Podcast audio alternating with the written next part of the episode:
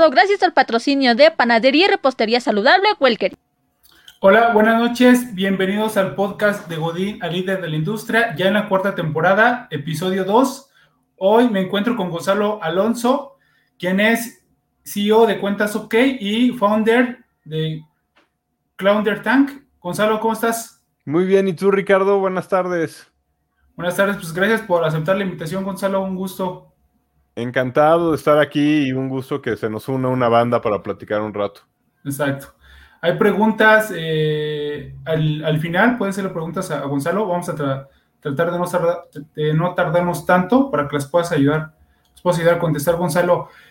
Quisiera empezar, ¿por qué haces lo que haces? Porque me gusta. Este, llega, llega un, momento en tu vida eh, en donde si eres muy privilegiado como yo y has trabajado muy, muy, muy duro como yo, eh, puedes, puedes escoger hacer lo que quieras. Este, y yo, yo he escogido emprender con cuentas OK y es una, es una elección de vida. Eh, este, no, entonces, y, y, y, es un privilegio poderte decir que pues ya me dedico a hacer nada más lo que me gusta.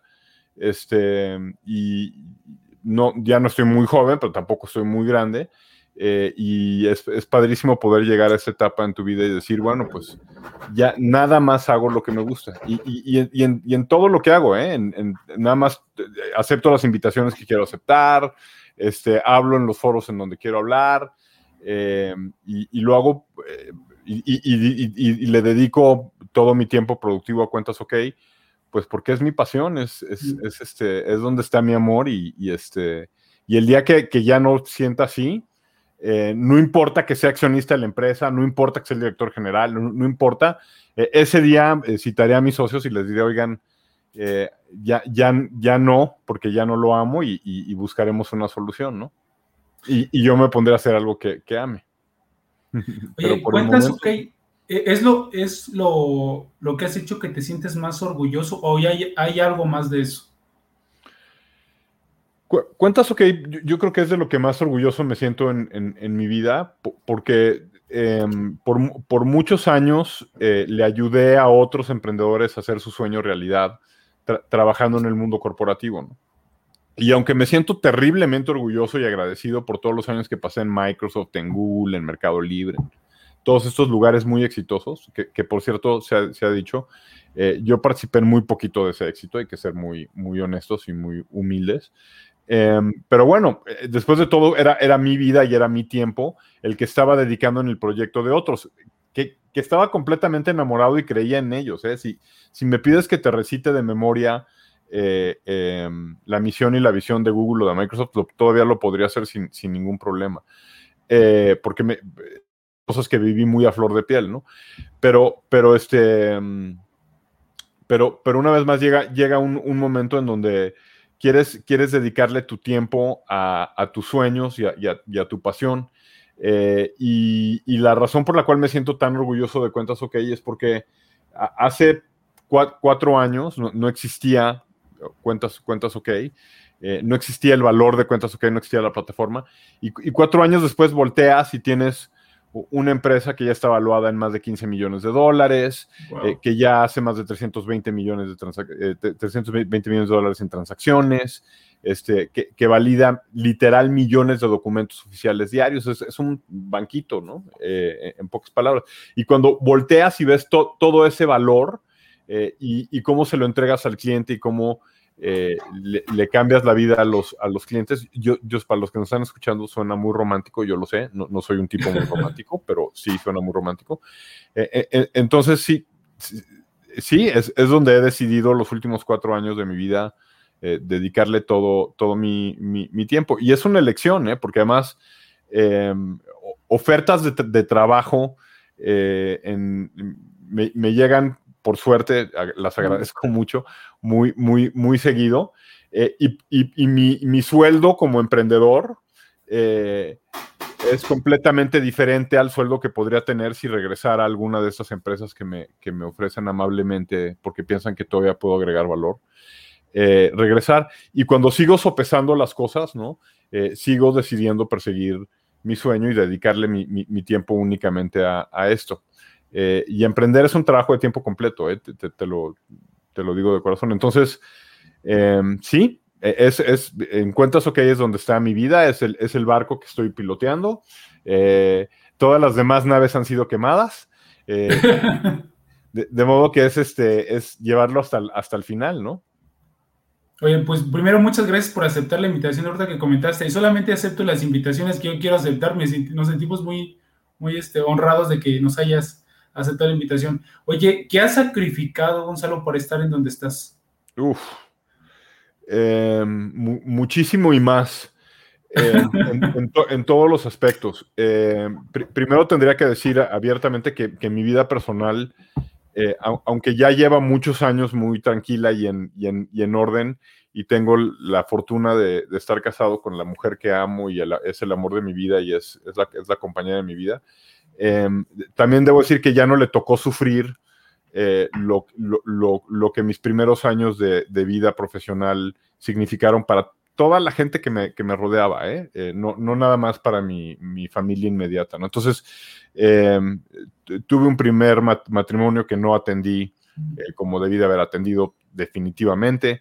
Hay tengo dos hijos de ese, de ese primer matrimonio que hasta la fecha siento que ameritan más de, todo, ¿no?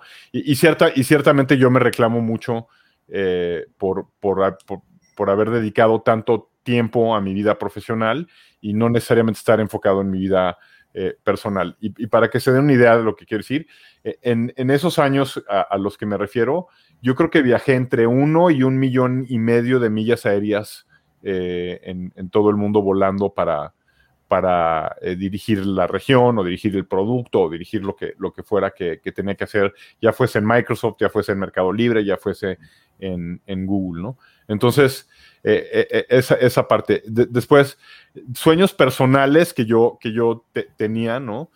pues los vas, los vas dejando atrás y, tienes que llegar a los 51 años para darte cuenta que los dejaste atrás, ¿no? y no me arrepiento, por, por supuesto, pero sí, sí que, o sea, me, hubiera gustado ser un buen tenista, eh, que es algo que nunca perseguí, pues porque ¿no? me hubiera encantado ser, llegar a, las últimas etapas de jugador de hockey profesional, que casi estuve ahí.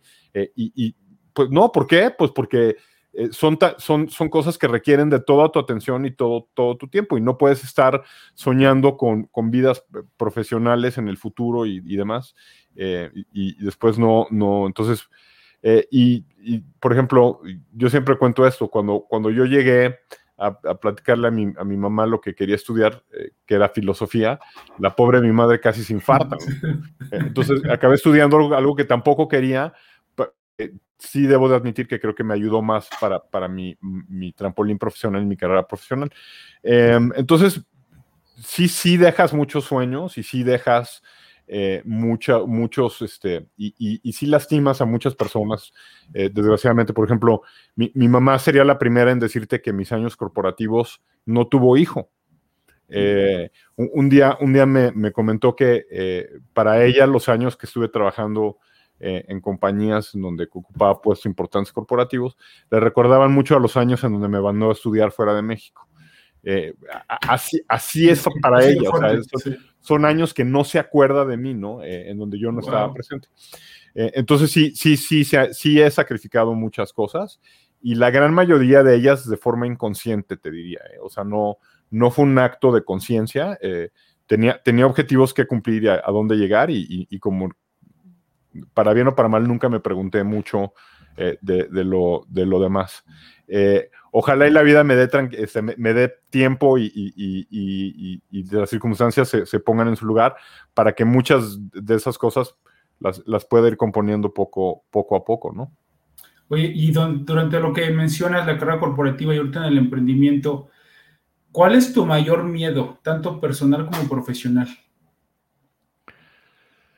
Fíjate que no, no, no, no tengo mayores miedos. Eh, probablemente la responsabilidad más fuerte que siento es a la gente que ha creído en mí, en, el proyecto que manejo, eh, y, a, los, a, los, colaboradores eh, que, están, que están a mi lado, que son, es un equipo brillante de jóvenes eh, y no tan jóvenes que han decidido dejar todo porque creen que mi sueño es el, el, adecuado, ¿no? Mm, eh, y, la responsabilidad que siento de, llevar esa, esa, bandera es, es, es, gigante. Entonces, más que preocuparme, eh, me, ocupo 14 horas diarias para que esas personas que me rodean, ese talento que me rodea, eh, tanto con de mis socios que han creído en mí, eh, socios capitalistas y no capitalistas que han creído en mí, socios, este, mis colaboradores y, todo el ecosistema que rodea a esos colaboradores, eso es por lo que más responsabilidad siento.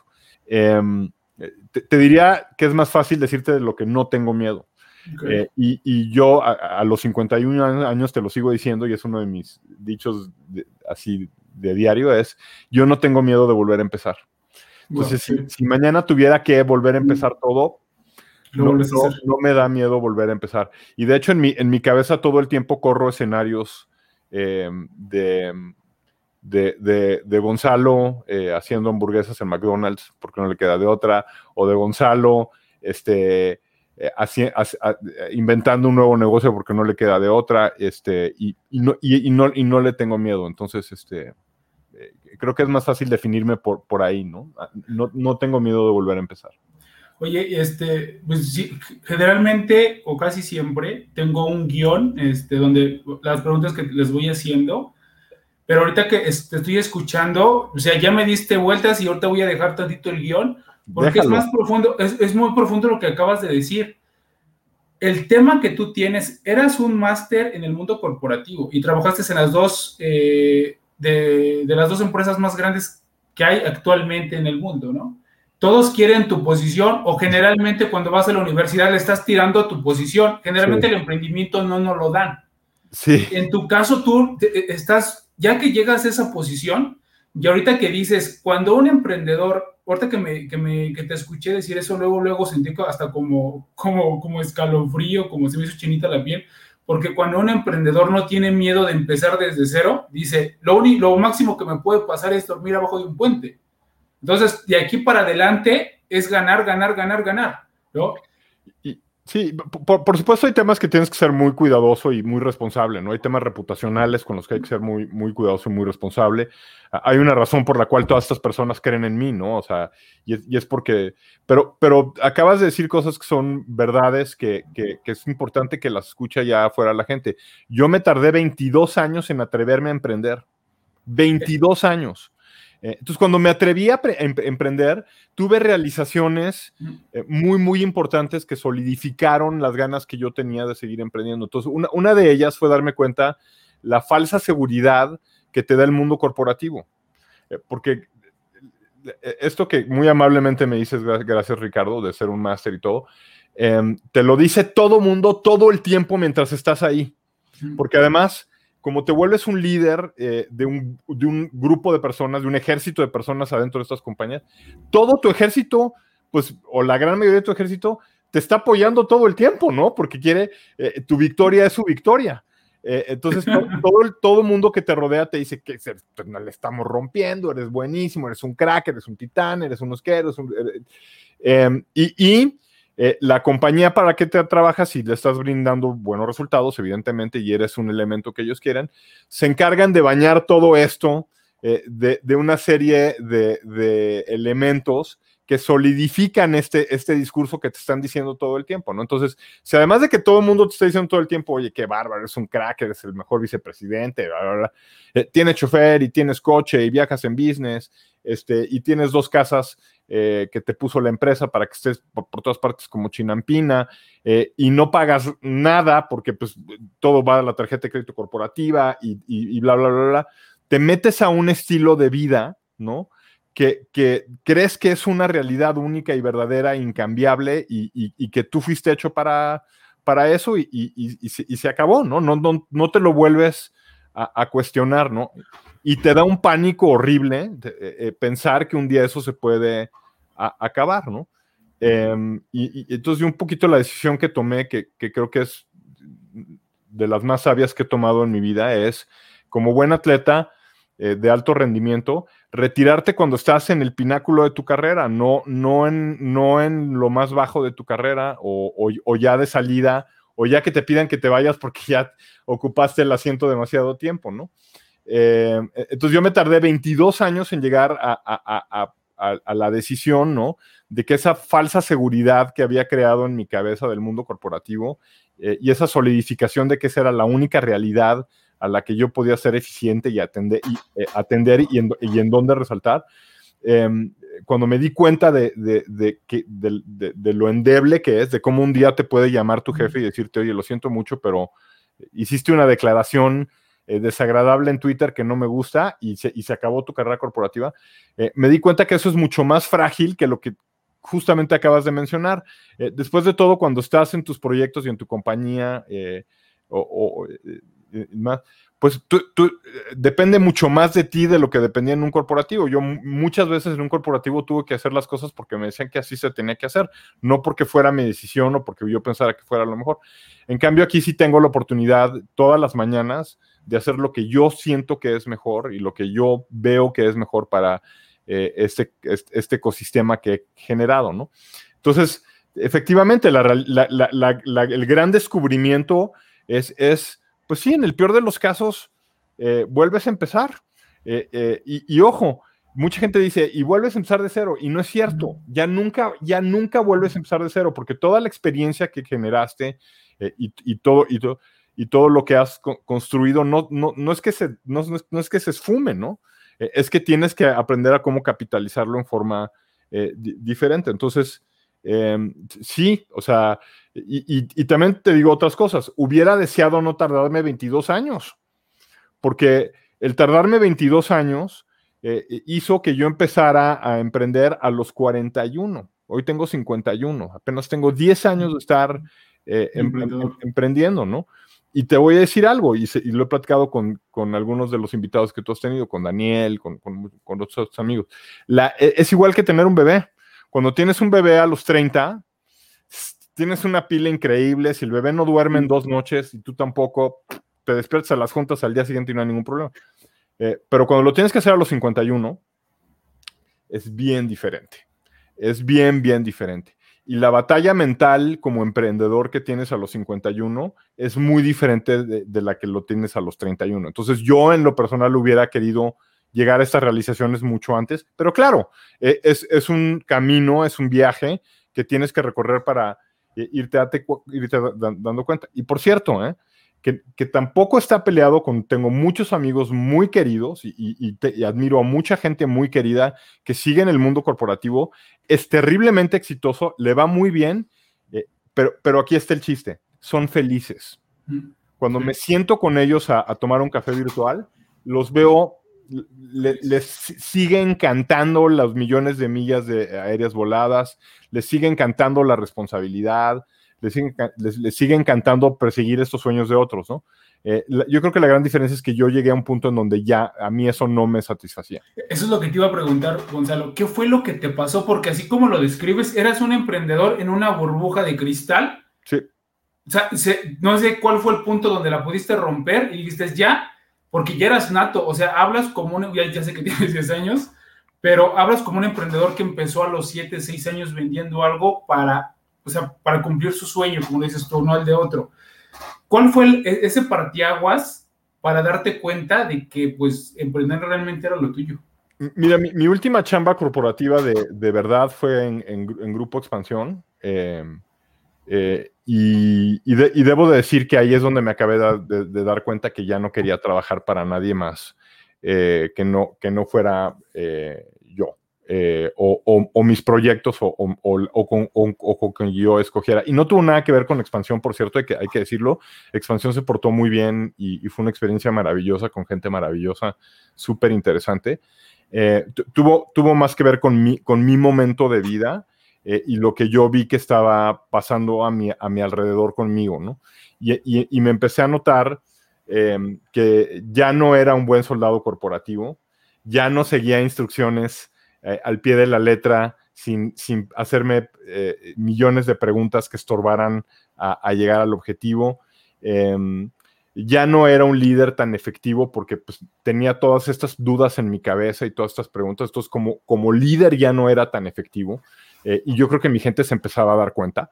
Em, y, ocurre una cosa en expansión que fue buena para ellos y buena para mí, y es que se vende grupo, grupo expansión de Time a, un banco sudamericano, y en ese momento ni, el banco me quería a mí, ni yo quería estar en la nueva organización del banco, eh, y, yo ya tenía meses, y esto es súper importante, meses platicando con mi, con mi esposa eh, y mejor amiga, eh, y, contándole cómo me sentía, ¿no?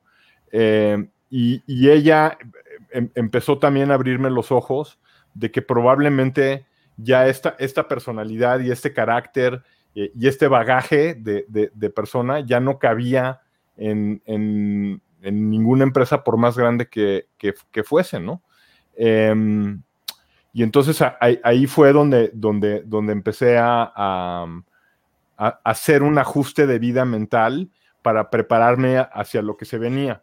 Eh, ¿Y qué quiero decir con esto?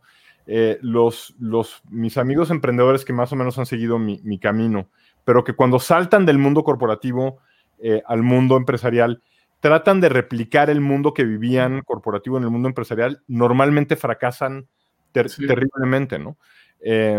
Eh, ¿Por qué? Pues porque toda esa burbuja que te hizo el mundo corporativo de comodidad, vas a tener que prescindir de, ella para, si, quieres volverte el emprendedor que pretende ser, ¿no? Eh, los emprendedores no tienen eh, choferes y múltiples coches y múltiples casas eh, y, múltiples este, secretarias y secretarias y asistentes que, les resuelven toda la vida, ¿no? Yo, yo, lo digo de broma, pero por muchos años yo, yo creí que los refrigeradores de alguna forma mágica producían las, aguas minerales y, este, y, la comida, ¿no? Porque yo todo lo que tenía que hacer era abrir el refrigerador de mi casa y ahí mágicamente estaba, estaba ya, ya todo, ¿no? Em, y, es, y, esa preparación en donde me fui preparando para, eh, vamos a dejar toda esta vida que además, siendo objetivo, nunca te perteneció, siempre te la prestaron, nunca fue tuyo, el éxito no fue, el éxito de Google no era mío, el éxito de Microsoft no era mío, eh, esos eran éxitos de alguien más que yo afortunadamente me monté en esas plataformas eh, y pude ser exitoso. Pero, pero Google, Microsoft y Expansión y Mercado Libre y todas estas compañías fueron buenas conmigo y me, me, me, permití, me prestaron un estilo de vida y me prestaron una personalidad y un, y un apellido, ¿no? Yo siempre digo que cuando, cuando estaba en, Gonzalo, en, Google no era Gonzalo, eh, no era Gonzalo Alonso, eh, era Gonzalo de Google, ese era mi apellido de casado. Este, y, cuando dejas Google, dejas de ser Gonzalo de Google. Eh, y, tienes que aprender a vivir con ese divorcio. Tienes, entonces yo me preparé para, para ese momento y, la combinación de, esto, de todos estos eventos eh, dio que empezara a, emprender.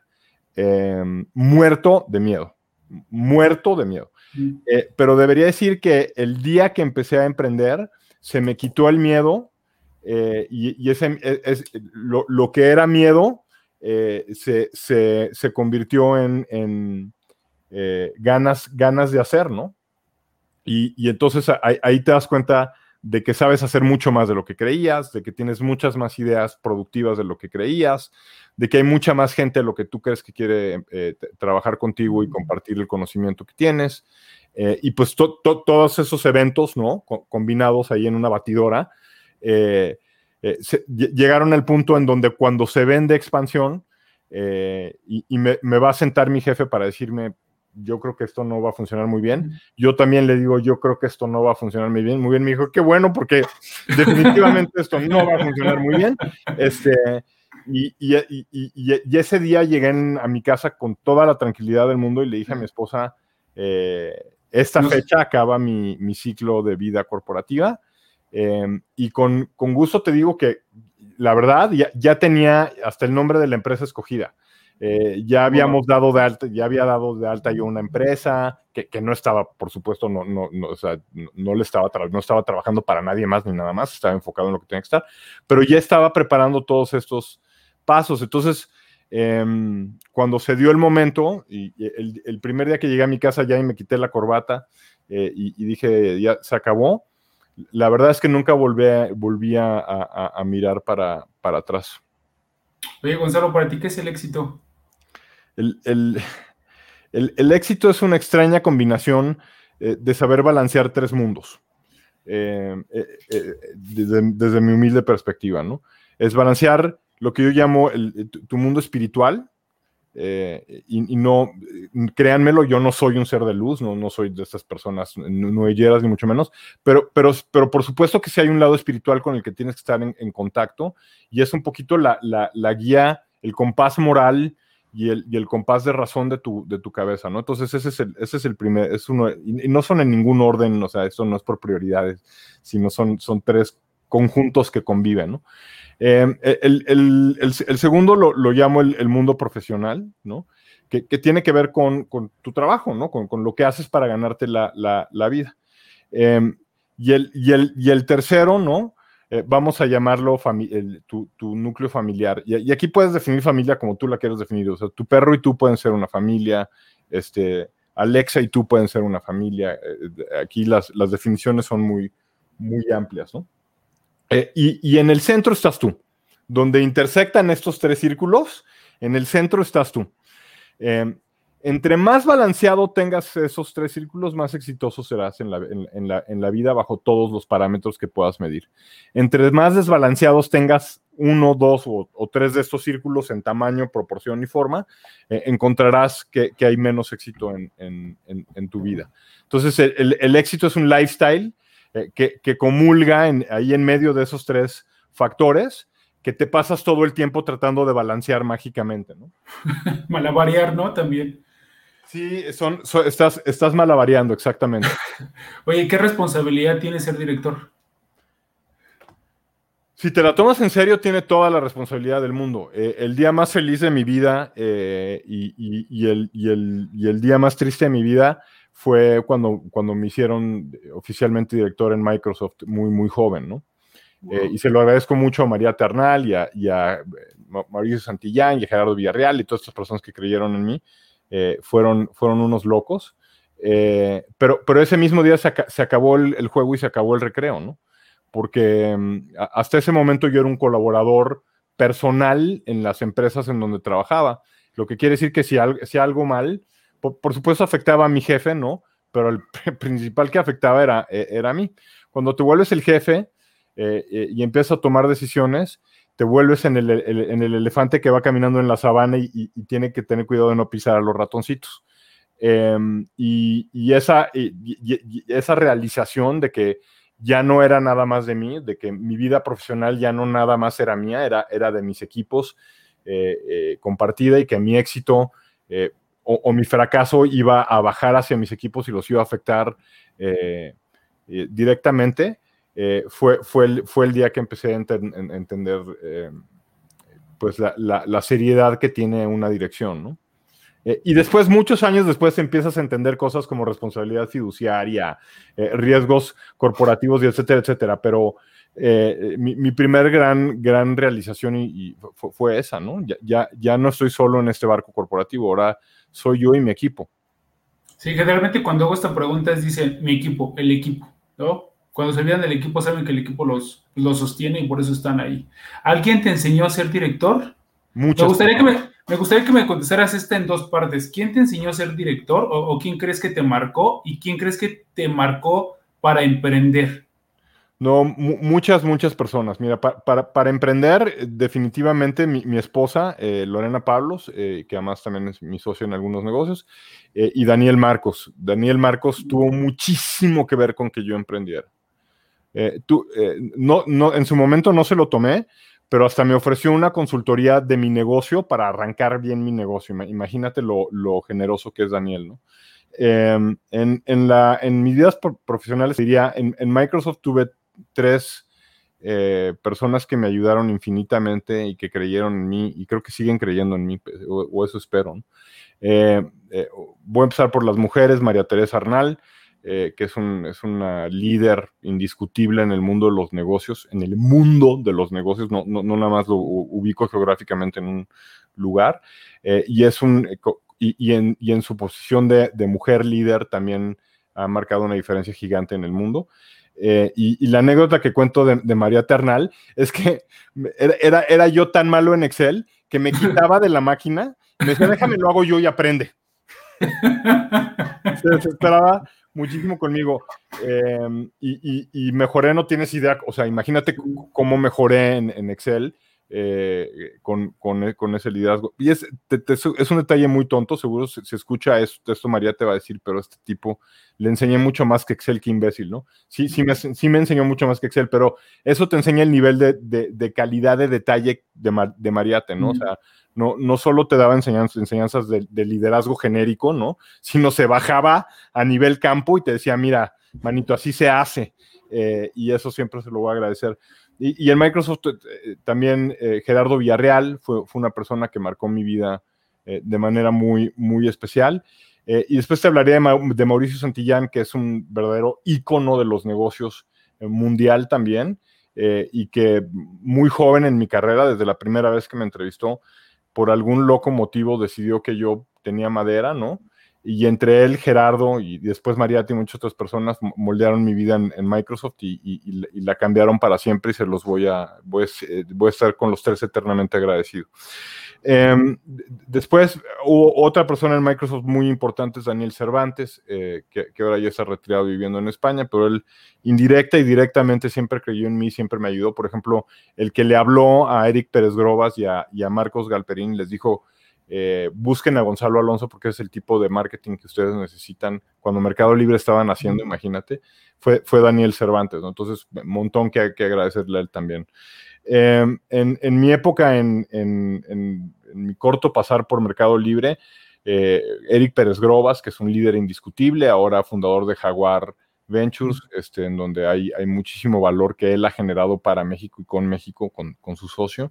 Em, Marcos Galperín, CEO y fundador de, Mercado Libre indiscutiblemente, que sigue siendo un amigo mío, por lo menos así yo lo considero. Marquitos, ojalá y no escuches esto y digas, este, qué farol este tipo, pero yo, sí lo considero mi amigo, es un tipo que admiro y quiero muchísimo. Eh, y Hernán Casá, fundador de, uno de los, de los veces más, más importantes ahora en Latinoamérica. Em, y, e, e, esos tres fueron piezas claves en mi formación, en, mi forma de ver la vida. Además, los tres graduados de MBA de Stanford y, yo apenas graduado de comunicaciones. Imagínate la paciencia que me tuvieron que tener los tres para que yo entendiera la visión que ellos querían tener, ¿no? Y demás. Em, y, en, y, en, Google, eh, dos o tres personas que recuerdo con mucho cariño y mucho agradecimiento. Eh, su Kinder Sinch Cassidy, que ahora es, es una emprendedora clase mundial eh, y se sienten los boards más importantes de las compañías de tecnología del mundo. Em, Sheryl Sandberg, eh, que es vicepresidenta ejecutiva ahora de, Google, de, Facebook, pero en su momento era, era en Google y trabajamos. Eh, para que te des idea la calidad de persona de Sheryl, Sheryl viajó a China para, para pasar conmigo el vuelo de, San Francisco a China juntos y podernos conocer. Eh, y, que yo, y, yo, y, que yo pudiera hacer mi trabajo como lo tenía que hacer en China y como lo tenía que hacer en Latinoamérica. Em, e, esa, es la, esa es la calidad de persona de Sherry. Eh, y, no, y, no me, y no me lo dijo, me, enteré mucho tiempo después. Yo creí que había sido completamente fortuito que estuviéramos sentados en el avión y después que pasábamos tanto tiempo en el hotel y demás. Y, después me enteré que lo había planeado así al, al milímetro para poderme eh, ayudar. Em, es, esas dos personas eh, muy, muy importantes.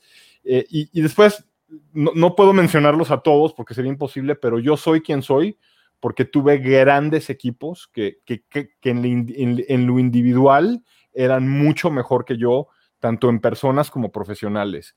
Y cuando tienes ese poder de IQ y poder de humanidad atrás de ti, difícilmente te puede ir mal. Tienes que ser un verdadero tarugo para que te vaya, para que te vaya mal. Entonces, eh, esto va para decirles, no hay ni un solo ejecutivo que yo conozca o un solo emprendedor que yo conozca que no tenga como yo una lista de 10 o 11 personas que lo hayan formado, cambiado y hecho. Por, último, probablemente en Google, Eric Schmidt, y, eh, eh, Larry Sergey, que no me gusta mucho mencionarlo, pero los tres fueron piezas muy, muy importantes. Eric, por ejemplo, viajó a Argentina nada más para, para el lanzamiento que hicimos en Argentina eh, y pasar un par de días conmigo y pasó un par de días conmigo, o sea, estuvo conmigo en la computadora diciéndome qué hacer, cómo hacerlo, eh, ese tipo de cosas. Eh, y, los fundadores de Google que se daban tiempo para viajar a todos estos países de Latinoamérica, conocer, conocer mis, los equipos, conocerme más a mí. Y, pues la, verdad es que cuando ves esas grandes empresas, y, te, cuentan estos detalles, después entiendes por qué son, son grandes, ¿no? Por ejemplo, en, Microsoft, eh, Mauricio Santillán consiguió que Bill Gates me invitara a, un curso que tenía de dos años que se llamaba Leadership Series, eh, que era un MBA, o sea, Microsoft me regaló un MBA dirigido por Bill Gates. Wow. O sea, es, de esas cosas que dices, eh, oportunidades únicas en la vida. Entonces, atrás de cada persona que vean medianamente exitosa, eh, hay cuando menos 10 o 12 eh, que, son igual de chingones que él o más, y que sin ellos esa persona no hubiera podido ser ni una tercera parte de lo que hizo. Yo, yo nada más soy un producto del increíble ecosistema al cual siempre estuve pegado. ¿no? Oye, Gonzalo, yo de lo que me llevo de aprendizaje contigo hasta el momento es equipo, agradecimiento. Porque estás agradeciendo todo todo lo bueno que te pasó la gente y tú lo transmites. Ya eso iba. ¿Cómo haces? E, estuviste, donde, estuviste en los lugares donde tú llegabas y el equipo ya estaba, ¿no? Ya me tocó Gonzalo. No, siempre, eh, no siempre. En Microsoft sí, sí, fue así por un tiempo, mientras estuve trabajando en lo que llaman ellos el negocio core, que es Windows y, Office, pero en, cuando, en cuanto empecé a hacer lanzamientos y cosas de, de digital, pasé a, un mundo donde no había equipos y había que empezar de cero.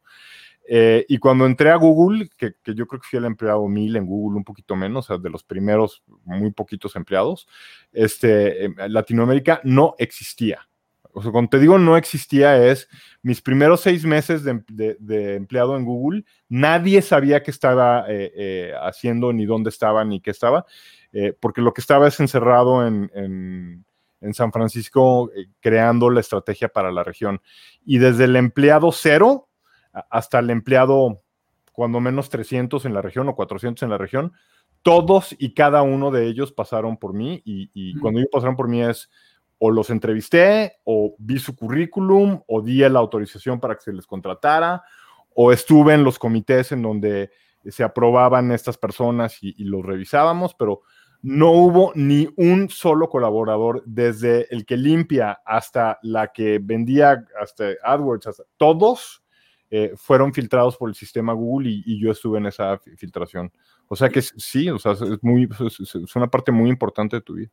¿Y qué, sí, o sea, ¿qué, te gusta ver en un colaborador? Dices tú, todos o la mayoría pasaron por mí. ¿Qué veías en ellos? Pues, pues mira, con el, con el tiempo eh, que haces, haces tu, tu lista de cosas que, que, crees que, contigo y con tu tipo de liderazgo y con el ecosistema al que los vas a pegar funcionan. En, mi estilo de liderazgo, eh, eh, y además después invertimos muchísimo dinero para confirmar esto, hay, hay tres o cuatro intangibles que funcionan muy bien. Eh, el primero es que sean personas muy viajadas, que hayan viajado mucho.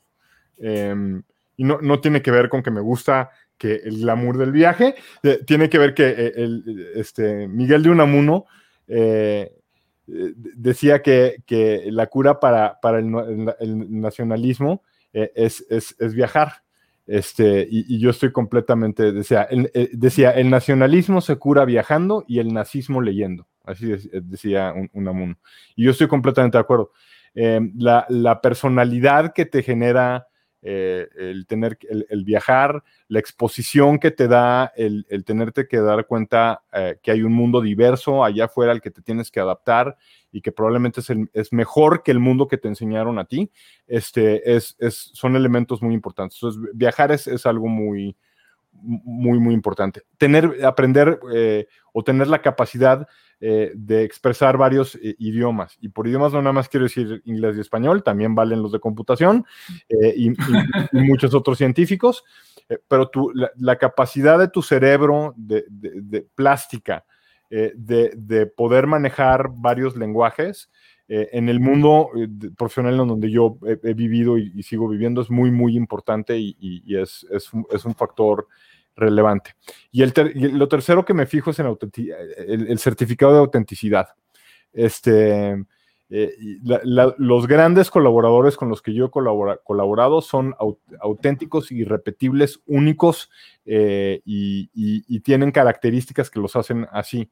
Em, en, Google a ese factor lo, llamaba, lo llamamos googliness.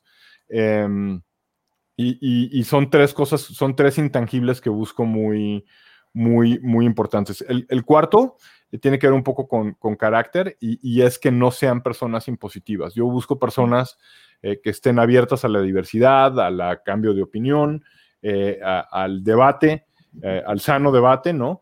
y, al, y, a escuchar y dar opiniones. Em, entonces, son, son intangibles pero en, mi caso son cuatro filtros muy importantes que todo el tiempo estoy buscando en, el talento que me rodea. Y en mí, ¿eh? O sea, todo el tiempo me estoy preguntando yo si estoy siendo lo suficiente, o sea, abierto y diverso, si, si, si estoy saliendo lo suficiente o no de mi casa. Claro, en pandemia, pues imposible, pero em, antes de pandemia, eh, sí. Em, y en cuanto se pueda esto, créemelo, yo vuelvo a empacar mis maletas y, y, vuelvo, vuelvo a aprender del mundo, ¿no? Entonces, sí, esos son los factores que yo, yo busco en, la gente. Eh, y las ganas de aprender, la, verdad es que puedes no saber nada, pero si tienes ganas de aprender, eh, todo, todo se puede hacer. Y si no sabes Excel, que te enseñe, ¿no? Y si no, que te quiten tantito y que te digan cómo hacerlo. Exactamente. Oye, ¿qué tipo de líder te consideras? Creo que he tenido muchas etapas de liderazgo, algunas de ellas muy desafortunadas y malas. Em, en la etapa en la que, en la que me encuentro ahorita, eh, es, de, un liderazgo de mucho em, eh, eh, empoderamiento y mucha empatía. Soy un líder muy empático y no me importa lo que digan los críticos allá afuera. Mm. Creo que el camino de la empatía es el camino a la productividad y el éxito.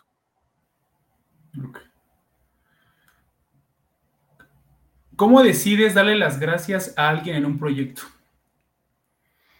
Primero pagándole bien, este, eh, y, eso es lo, más importante. En, cuentas OK, por ejemplo, te diría, todos estamos muy por arriba de la remuneración promedio del, mercado, eh, y es una discusión que tengo con, mis colaboradores eh, súper, súper seguido. Hay una regla que me encanta. en cuentas OK, nadie puede ganar más de 10 veces de, lo que gana el que menos gana en la compañía. Em, y eso me ayuda mucho a mantener a todo mundo en un rango. Y cuando te digo todos, es hasta la, incluye la de la limpieza. Entonces, la, discusión en cuentas, ok, cuando quieres ganar más, muchas veces va relacionada a, pues, ¿cómo le hacemos para que Mari, la de la limpieza, gane más? Si encontramos la forma en que Mari de la, de la limpieza pueda ganar más porque, porque contribuye más a la empresa, eh, eso hace que todo el rango salarial suba y entonces yo ya te puedo subir a ti eh, el, sueldo, ¿no? Eh, y entonces pones a tu mejor talento a pensar qué hacer con todo tu talento.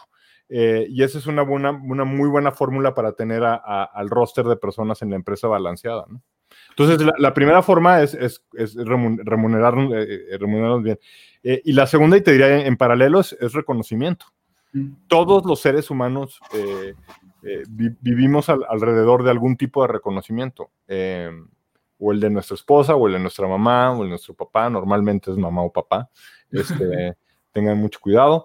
Em, y, como líderes, para mí, dentro de ese capítulo de empatía, eh, reconocimiento es muy, muy importante. ¿Y qué aspectos consideras para ya despedir a alguien? El, tema despido es, es, es, es terrible. Em, em, porque además yo me he tenido que volver un experto haciéndolo. Eh, y, qué, quiero decir con eso? Normalmente cuando despido a alguien salen muy felices de mi oficina. Eh, y, es, y es porque como, como, les, como, como les expongo la, la, situación, normalmente les hace ver que les estoy dando eh, la mejor de las salidas o, en, fin, ¿no? Pero básicamente hay tres cosas a las que yo me apelo, ¿no? Eh, uno al, reglamento de donde estés, entonces hay, un reglamento, eh, hay que cumplir ese reglamento, hay capítulos en ese reglamento en donde indican que, es ameritorio a, que tú pierdas tu trabajo y pues si rompes alguno de esos capítulos, lo siento mucho, pero tengo que accionar. Eh, la segunda es la ley. o sea, si, yo soy una persona muy presente de la ley, para bien y para mal, Eh, y, pues si rompes con la ley, tienes poco que tener con, que, ver conmigo, con la empresa. Es decir, antes que nada, somos fieles a, la, ley, ¿no? Em, y, tercero, eh, y esto es un poquito más, más suave, ¿no? Pero si hay, hay un código eh, muy, muy claro de, moral, hay una expectativa muy clara de lo que está bien y está mal. y, no, no que sea el único elemento que tome cuando, cuando voy a despedir a alguien, pero por supuesto que si hay una falla moral, sí es algo a tomar eh, en cuenta y, lo tomo un poquito más como sopesarlo, porque la moral es algo que cada quien porta, ¿no? Entonces es bien difícil eh, expresar la moral de una empresa más allá de su reglamento. Eh, pero sí, sí, por supuesto que, por ejemplo, yo no tolero que en mis equipos haya un, un mala onda, un mal vibra, ¿no? O, un alcohólico, o entonces, este, a, veces el mejor favor que le puedes hacer al alcohólico es despedirlo para que se ayude, ¿no? Sí. Oye, el tema de, ahorita mencionaste que el éxito te lo presta la compañía donde estás, dijiste soy Gonzalo de Google. Era, Ahora, era Gonzalo de era Gonzalo de Google. Ahora el tema, y dijiste, es como prestado. Veo tus redes sociales y pones Gonzalo Alonso, ¿ya le estás metiendo a tu marca personal? No, no, mis redes sociales es un, es un acto personal. Si, si ves mi contenido, eh, son opiniones personales y es muy poco de, negocios. Entonces, no, no, es decir, siento que siempre le he metido mi marca personal siendo una buena persona, teniendo una buena ética profesional, una buena ética de trabajo y tratando de tener una buena reputación. También estoy seguro que no siempre lo he logrado. Eh, eh, estoy seguro que estás, ahí allá afuera encontrarás a muchos que no están de acuerdo eh, ni con mi ética ni con mi persona, pero, por lo menos ese es mi intento y es mi, y es mi objetivo, ¿no? Em, y, no, lo más importante para mí ahorita no es mi marca personal, ni nunca lo ha sido y nunca lo será. lo más importante para mí es, es, mi empresa, la organización y el equipo. Tal cual, yo, yo paso a un segundo o tercer plano. Yo nada más soy un facilitador, Ricardo. Eh, soy un facilitador muy, con, muchas canas y con mucho pedigrí, pero, pero nada más soy un facilitador, no, no soy nada más ni nada menos. ¿Cómo defines a un gran ser humano? Ah, caramba. Em, pues alguien en contacto con su realidad, ¿no? Eh, y, con, y, que intenta estar en contacto con, la realidad de los otros, que, es la, empatía. Entonces, un, gran ser humano tiene que ser un, gran eh, empatizador, ¿no? Eh, fíjate, Ricardo, yo tengo la teoría eh, de que en, la vida no todo mundo, casi nadie te va a llegar a conocer bien. La gran mayoría de las personas que vas a conocer te conocen por un promedio de cinco minutos, no más. E, esa es, la, esa es la atención que te brindaron, esa es la presencia que tuvieron y que tú tuviste. Entonces tienes cinco minutos, más o menos, para, para, para causar una impresión en alguien que va a durar probablemente toda una vida. Em, y, me encantaría decirte que siempre he aprovechado bien esos cinco minutos, pero desgraciadamente la realidad es que no. Eh, hasta hace muy poco no tenía conciencia de esto. Eh, y, no aprovechaba mis cinco minutos. Entonces, la forma en como yo trato a todos, a todo mundo, eh, es que se trate de llevar lo mejor de mí en esos cinco minutos. No importa el momento que yo esté viviendo, eh, que, trate de que esos cinco minutos con esa persona sean la, la mejor versión de mí, porque probablemente van a ser los cinco minutos que me van a representar por el resto de mi vida con esa, con esa persona. Y creo que si todos fuéramos un poquito más conscientes de esto, eh, trataríamos de ser mejores personas con todo mundo, lo que signifique mejores personas, ¿no? Eh, porque, porque sabríamos que, esa carga que parece ser muy efímera eh, va, a ser muy pesada y, muy duradera en el tiempo, ¿no? Entonces, traten de que esos cinco minutos sean los mejores cinco minutos que la otra persona haya pasado con alguien más. Y, en 50 años van a encontrarse en un lugar mucho mejor que si no lo hicieran. Wow. ¿cómo compaginas tu vida laboral, familiar y de amigos? Pues ahora ya la compagino mucho más fácil, este, porque soy eh, eh, no dueño de mi tiempo, porque nadie es dueño de su tiempo, es una falacia, pero, pero, pero sí soy administrador único de mi tiempo. Y eso quiere decir que yo priorizo a quien quiero eh, y, y, como yo quiero y cuando yo quiero, ¿no? Y, y, yo me atengo a las consecuencias de esa, de esa, de esa priorización, ¿no? Em, eh, entonces, también debo decirte que, que, que, a pesar de que eh, estoy fit y hago ejercicio y como muy bien y soy muy saludable, tengo problemas de, de, de, salud, eh, tengo, tengo una enfermedad em, eh, em, que, que no, no, tiene para atrás. Y, que, y que ya me toca administrar el resto de mi vida, tengo, tengo problemas en mi corazón, es decir, ya, ya no soy un chaval de, de, dos años, ¿no? Entonces, cuando, cuando metes todo eso y lo, y lo, lo, sopesas, ¿no? Em, te, te, hace redefinirte como, como ser humano en muchos, en muchos sentidos. Y, y en ese sentido, eh, ya no me defino como la persona que siempre está conectada o siempre está trabajando. Eh, ahora, ahora me defino como la persona que está trabajando y está conectada cuando tiene que estarlo. Y cuando no lo está, está haciendo o, o, otras cosas que, que, son una prioridad para él, como estar con mi familia, eh, o con mis animales o, o, de, o, dedicarle tiempo a mi salud, ¿no? ¿Tienes una rutina diaria y de fin de semana? Tengo una rutina diaria y de fin de semana. De fin de semana no tanto, aunque te diría eh, sí, eh, pero sí soy un tipo muy, muy, rutinario entre semana.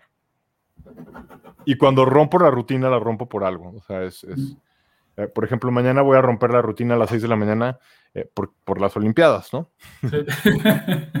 no debería estar viendo deportes a las 6 de la mañana, pero mañana sí voy a estar viendo deportes a las 6 de la mañana. Pero sí, típicamente soy muy, muy rutinario y muy disciplinado hasta en mi comida. Ok. Oye, ¿tres libros favoritos y por qué? No, no, me gusta hablar de libros fa fa favoritos, eh, tal cual, entre otras porque yo escribí un libro, ¿no? Entonces, mío. Es, es, es, es, es difícil. Eh, hay, hay, ciertamente algunas lecturas que han cambiado la forma en, en, en que pienso. Cuando, cuando leí The Long Tail, mm. eh, cambió mi perspectiva completa de la vida y los negocios. Cuando leí Wisdom of the Crowds, cambió mi perspectiva completita de la vida y los negocios. Cuando leí Guns, Germs and Steel, eh, cambió completamente cómo, cómo, veía la economía, cuando leí Free Economics, cómo, cómo, cómo veía los fenómenos en, en, el, en, el, mundo. Entonces, sí tengo como 10 libros como los que te acabo de mencionar, eh, que, que a, lo, a, los que eh, le, les atribuyo muchas cosas de cómo pienso y, y, y demás. Eh, y ahora ahí te ve el shock, que esto siempre que lo digo, choquea a Daniel Marco, choquea a mis socios, choquea a todos. Llevo cuando menos tres años de no leer nada de negocios. Eh, porque llegó un punto en donde sentí que todo lo que estaba leído, eh, estaba leyendo era un refrito de algo que ya había leído o que ya... Eh, eh y entonces ah, llevo generosamente regalándome novela tras novela, tras novela, tras novela por muchos meses y, y, soy un ser humano muy feliz. Eso no quiere decir que no leo nada de negocios. Okay. Por, por, supuesto que leo, leo mucha información, nada más quiere decir que cuando agarro un libro, cuando, cuando llevo eh, lo, lo, agarro con fines lúdicos 100%. Eh, ahorita estoy leyendo el último, la última novela de Ishiguro, eh, de Katsuo Ishiguro, y qué que, que, bárbaro, mm. una bestia, es una cosa eh, impresionante cómo escribe ese tipo. ¿Un podcast estás escuchando? Escucho muchos podcasts, ¿sabes? Muchísimos, eh, empezando por de empresa a empresa, este, que, que escucho, cada, reescucho cada uno de los que, de los que hago. Pero una vez más, no son los podcasts que tú eh, pensarías eh, escuchar. Por ejemplo, en español escucho Azul Chiclamino, que es, que es completamente lúdico. Eh, en inglés escucho mucho True Crime mientras estoy haciendo ejercicio. Em, y estoy escuchando muchos audiolibros últimamente, es, este, como, la, como la bicicleta, que es el ejercicio que hago, demanda mucho tiempo eh, para alcanzar buenos niveles de, de, de, ejercicio. Entonces, este, estoy escuchando libros. Eh, si quieren, ahorita hablando de libros y cuál es tu favorito, si me preguntas de, lo último que leí, eh, ¿qué, es, ¿qué es lo que le recomiendo leer a todos? Eh, la estructura del tiempo, The Structure of Time, de, de, es uno de los libros más maravillosos que he leído en los últimos 20 años, probablemente. Ok. O sea, pasamos a la última sección. Te voy a decir una palabra y por favor, la primera palabra que te venga a la mente. ¿Estás listo? Sí, nunca, pero sí. Amor. Mío. Trabajo. Mucho. Líder. Empático. Google. Wow. Organización. Empresa. Cuentas ok. Pasión. Vida. Mercado Libre. Wow. Inicios. Inspiración. Mi esposa. Amistad. Olivia, mi perro. Tecnología. Humanidad. Futuro. eh, tiempo. Talento. Único. Cuentas ok. Unicornio. Pasado. Em, eh, pasado. Eh, sin importancia. Consultoría. Híjoles, agotadora. México. Decepcionante. Escalar. ¿Escalar? ¿Sí? Híjoles, adrenalina. COVID. Infinita tristeza. Jefe. Yo, Disrupción. ruptura. Familia. Híjoles, tesoro. Equipo. Familia. Innovación. Cambio. Gonzalo Alonso. Gonzalo Alonso. Wow, wow, qué buenas respuestas.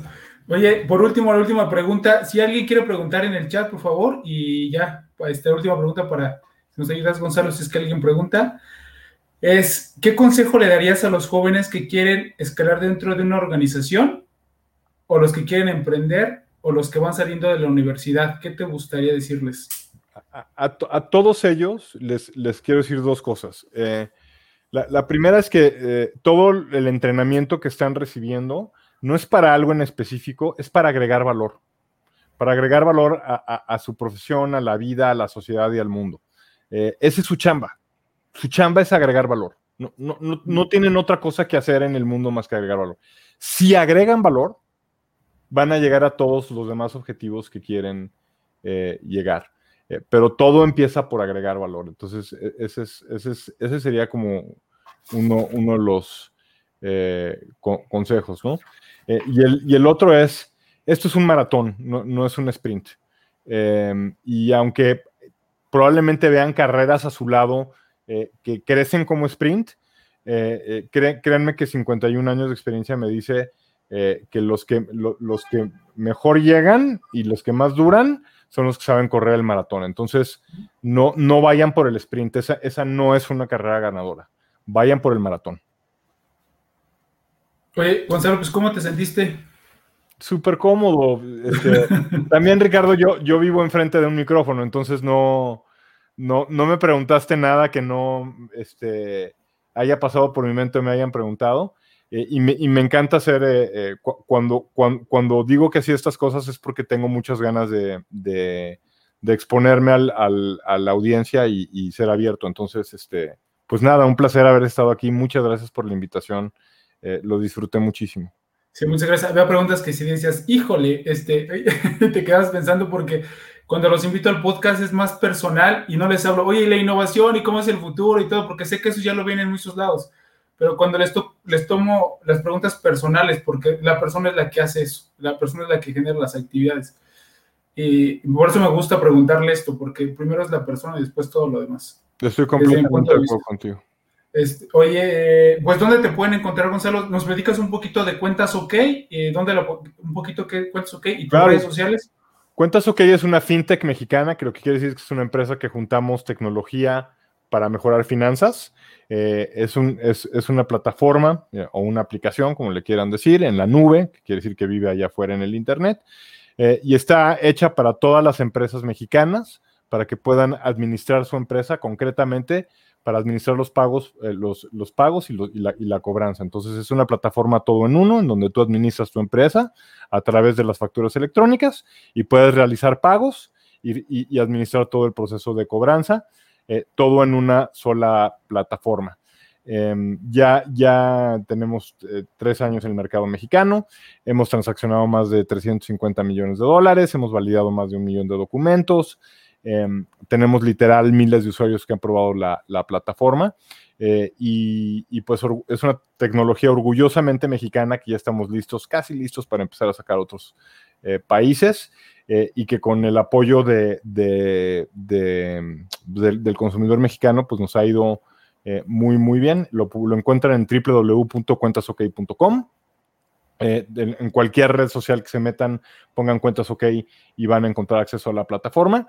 Y es una excelente forma de tener la gran mayoría de las empresas en Latinoamérica truenan por razones administrativas, porque no hicieron bien su administración. Mi sueño es que con Cuentas OK ni una empresa más vuelva a tronar, este, porque tienen las herramientas para administrar su empresa correctamente y entonces libran, libran la barra, ¿no? ¿Algo más que quieras agregar, Gonzalo? No, Ricardo, agradecerte muchísimo a ti y, este, y a, los muchos o pocos que nos escucharon. Este, y pues este, invitarlos a que eh, sean personas muy presentes que traten de contribuir en todos los aspectos de su vida lo más, lo más que puedan. Vale, pues muchas gracias a todos. Este charla podcast se queda grabada en las cuentas de Twitter, de Facebook y de LinkedIn. Y en ocho días se encuentra en todas las plataformas de podcast y también en el canal de YouTube. Muchas gracias a todos. Nos vemos la próxima semana. Hasta luego. Hasta luego, Ricardo. Muchas gracias.